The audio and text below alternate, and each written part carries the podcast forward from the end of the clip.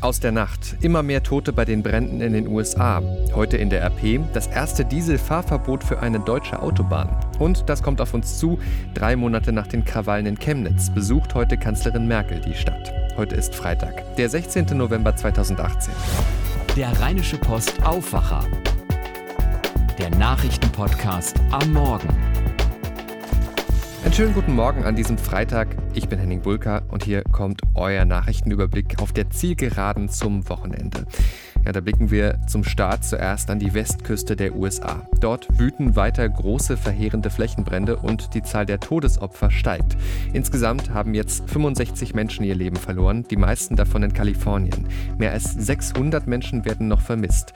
Am Samstag will US-Präsident Trump in die Region reisen zwischen Nordkorea und den USA. Da stehen die Zeichen ja eigentlich eher auf Entspannung. Zum ersten Mal seit einem Jahr hat die Diktatur in Nordkorea jetzt aber wieder einen öffentlichen Waffentest durchgeführt und nach eigenen Angaben eine neue taktische Hightech-Waffe getestet. Wohl kein Atom- oder Raketentest, aber sonst weiß man auch nicht wirklich was über diese Waffe. Machthaber Kim Jong-un soll auf jeden Fall den Versuch selber verfolgt haben. Damit zur deutschen Politik. Der Höhenflug der Grünen in den Umfragen geht weiter. Auf 23 Prozent kommt die Partei im neuen Deutschland-Trend der ARD nur noch drei Prozentpunkte hinter der Union. Die bleibt stärkste Kraft. Die SPD und die AfD kommen jeweils auf 14 Prozent, die Linke auf 9, die FDP auf 8 Prozent. Bei der Frage, wen würden Sie wählen, wenn am Sonntag Bundestagswahl wäre? Zentrales Thema in der Umfrage der ARD ist ansonsten der Wettstreit um die Nachfolge von Angela Merkel an der Spitze der CDU. Gestern Abend gab es ja die erste von acht Regionalkonferenzen in Lübeck und da haben sich die Kandidaten Jens Spahn, Annegret Kramp-Karrenbauer und Friedrich Merz der Basis präsentiert. Laut Deutschland-Trend hat bislang Kramp-Karrenbauer die Nase vorn. 46 Prozent der befragten CDU-Anhänger sind demnach der Ansicht, dass die Generalsekretärin neue CDU-Vorsitzende werden sollte. Wird noch spannend die nächsten Wochen. Übrigens bisher war es ja so, dass Friedrich Merz in den sozialen Medien so gar nicht aktiv war, äh, auch im Vergleich zu seinen beiden äh, Gegenkandidaten. Das hat sich jetzt geändert. Merz hat jetzt Profile bei Twitter und Facebook, da könnt ihr ihm also folgen, wenn ihr das denn wollt. Wir zoomen nochmal ein bisschen raus und schauen auf Europa. Zumindest auf das Europa, wie es jetzt gerade existiert noch. Denn Großbritannien schickt sich ja an, daran was zu ändern und die EU zu verlassen. Stichwort Brexit. Das Abkommen dazu ist ausgehandelt, doch nun ist die britische Regierung in eine schwere Krise gerutscht. Mehrere Minister haben Premierministerin Theresa May die Rückendeckung versagt und sind zurückgetreten, darunter auch ihr Brexit-Minister Dominic Raab. Dabei braucht May jetzt jede Unterstützung für eine Mehrheit im Parlament für ihr Brexit-Abkommen. Da ist die Kritik nämlich ziemlich heftig an dem, was sie da ausgehandelt hat mit Brüssel. Philipp Detlefs berichtet für die deutsche Presseagentur aus London. Das sind echt harte Zeiten für May. Wie geht sie denn damit um? Ja, so wie man das eigentlich auch aus der Vergangenheit von ihr kennt. Äußerst kämpferisch, auch wenn sie dabei etwas angezählt wirkte. Als sie gestern Abend vor die Presse trat, da klang sie fast so ein bisschen zittrig in der Stimme. Aber sie hat da nochmal klipp und klar betont, dass sie das Abkommen für die einzig vernünftige Lösung hält. Mit jeder Faser ihres Seins, das war der Wortlaut, glaubt sie daran und sie ist überzeugt, der Kurs ist der richtige für das Land und für das ganze Volk. Ein mögliches Misstrauensvotum gegen May, das war ja gestern immer wieder Thema. Wie wahrscheinlich ist das, dass sie da gestürzt wird? Ja, der Brexit-Hardliner Jacob Rees-Mogg aus den hinteren Reihen im Parlament hat May mit einem Misstrauensantrag gedroht und er hat die notwendigen 48 Briefe dafür wohl fast zusammen, 48 Stimmen. Aber die Chancen auf Erfolg, die stehen für ihn eher schlecht, auch weil sich gar kein Tory-Kandidat abzeichnet, der die ganze Fraktion hinter sich vereinen könnte. Das ist sicherlich ein kleiner Vorteil für May, aber andererseits ausgeschlossen scheint momentan überhaupt nichts. Also May steht erstmal mit dem Rücken zur Wand. Und was, wenn das Brexit-Abkommen gar nicht durchs Parlament geht? Tja, dann droht wirklich eine schwere politische Krise. Da weiß keiner so recht, wie es dann weitergeht. Ziemlich sicher ist aber, dass es dann Chaos gibt. Und dann würde May wahrscheinlich auch stürzen. Das wäre wiederum vielen Leuten gar nicht so unrecht. Die Brexit-Gegner haben die Hoffnung auf ein zweites Referendum noch nicht aufgegeben. Die Opposition um Jeremy Corbyn hofft auf Neuwahlen. Und die Brexit-Befürworter, die träumen von einem komplett losgelösten Großbritannien. Der Bericht von Philipp Detlefs, Dankeschön. Ich habe es schon gesagt, beim Brexit, da geht es auch darum, ob das Europa, wie wir es gerade kennen, weiter so bestehen bleibt. Aber was heißt Europa eigentlich für uns? Wir haben Menschen im Rheinland gefragt, wie sich die EU auf ihr Leben auswirkt. Findet ihr heute auf einer großen, sehr lesenswerten Doppelseite in der Rheinischen Post.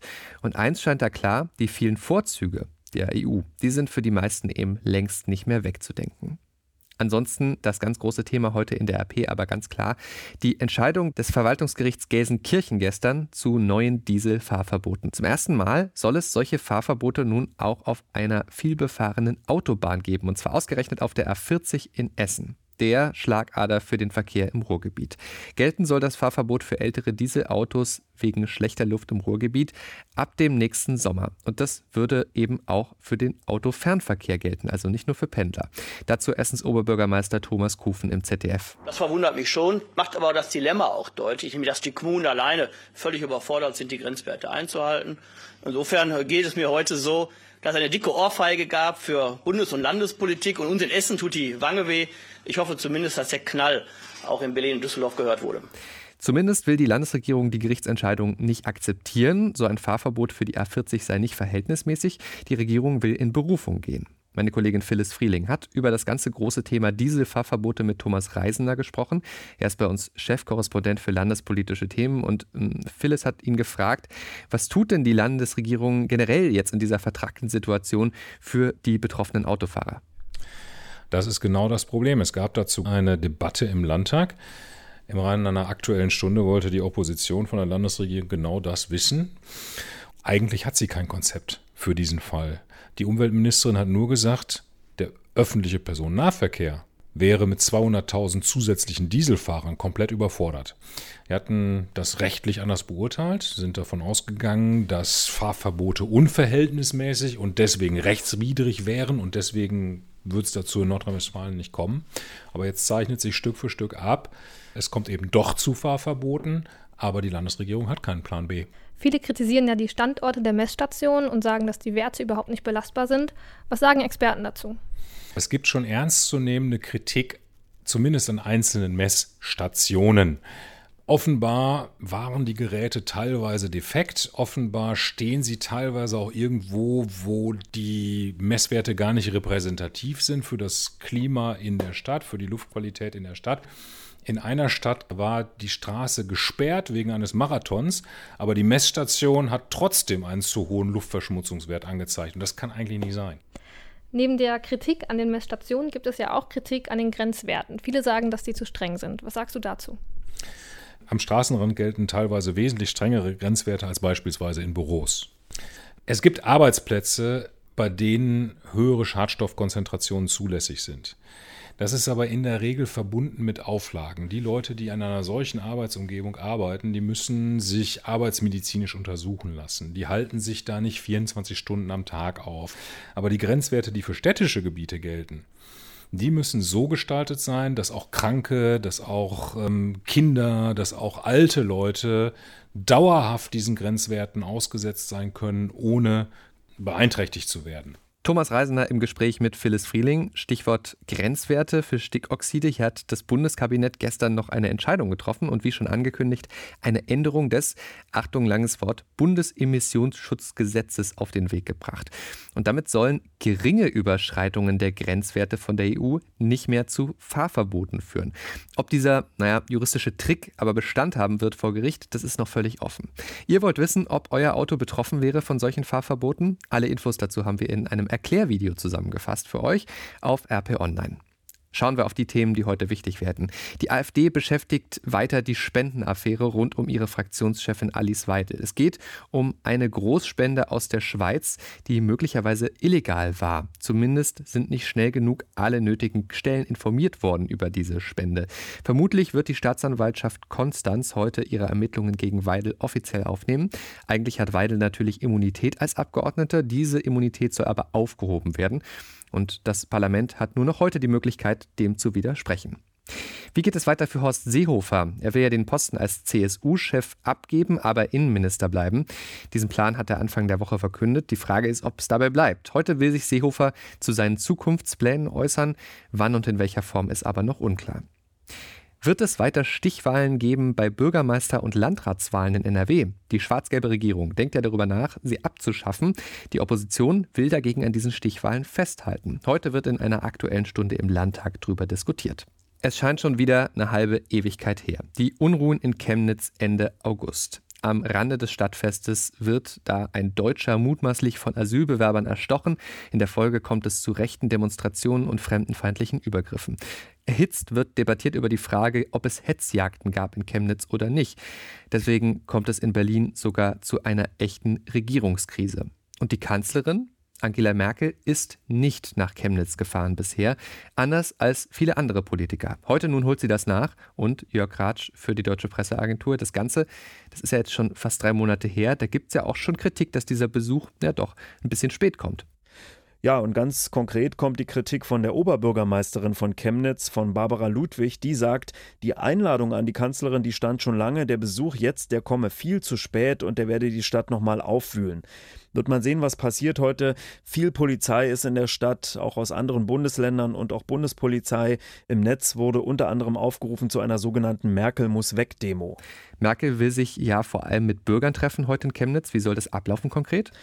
Also es gibt zwei Programmpunkte bei diesem Besuch. Erstmal will sich die Kanzlerin treffen mit den Niners Chemnitz, ein Basketballclub. Da will sie sich das Training der Jugendteams ansehen und in der Halle ist wohl danach auch noch ein nicht öffentliches Gespräch mit Chemnitzern geplant. Später dann noch ein offizielles Bürgergespräch mit Lesern der Regionalzeitung Freie Presse. Ungefähr 100 Leute sind da eingeladen worden, die wurden zum Großteil vorher ausgelost.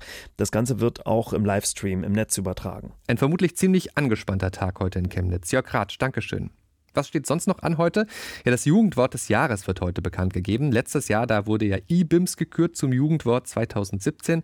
Verantwortlich für die Auswahl ist der Langenscheidt Verlag. Bei einer Online-Abstimmung, da sind ganze 1,5 Millionen Stimmen abgegeben worden.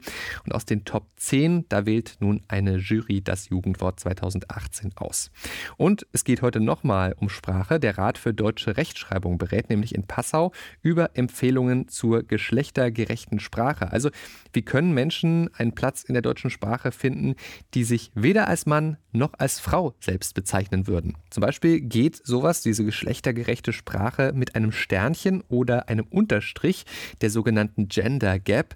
Ähm, also da sagt man ja zum Beispiel Lehrer Sternchen innen oder lässt es auch im Wort weg, wenn man es sagt. Das so zu schreiben, das ist bisher ein Verstoß gegen die deutsche Rechtschreibung. Der Rechtschreiberat könnte aber nun empfehlen, das äh, zu erlauben, diese Gender Gap und zur Regel zu machen. Mal schauen, was dabei rauskommt. Ansonsten werden heute noch Preise verliehen. Einmal steht der Euro-Jackpot wieder bei seiner Höchstsumme von 90 Millionen Euro. Die Ziehung der Lottozahlen heute Abend, die äh, könnte also ein oder mehrere Mitspieler auf einen Schlag ziemlich reich machen. Ein etwas ausgewählterer Personenkreis macht sich dagegen Hoffnungen auf einen Bambi. Zum 70. Mal wird der Preis heute verliehen. Die Gala mit vielen Promis wird ab 20.15 Uhr live im ersten übertragen. So, und auch wenn ihr es nicht wahrhaben wollt, ich für meinen Teil hänge ja immer noch ein bisschen dem Sommer nach. In gut fünf Wochen ist es dann aber soweit, dann ist Heiligabend.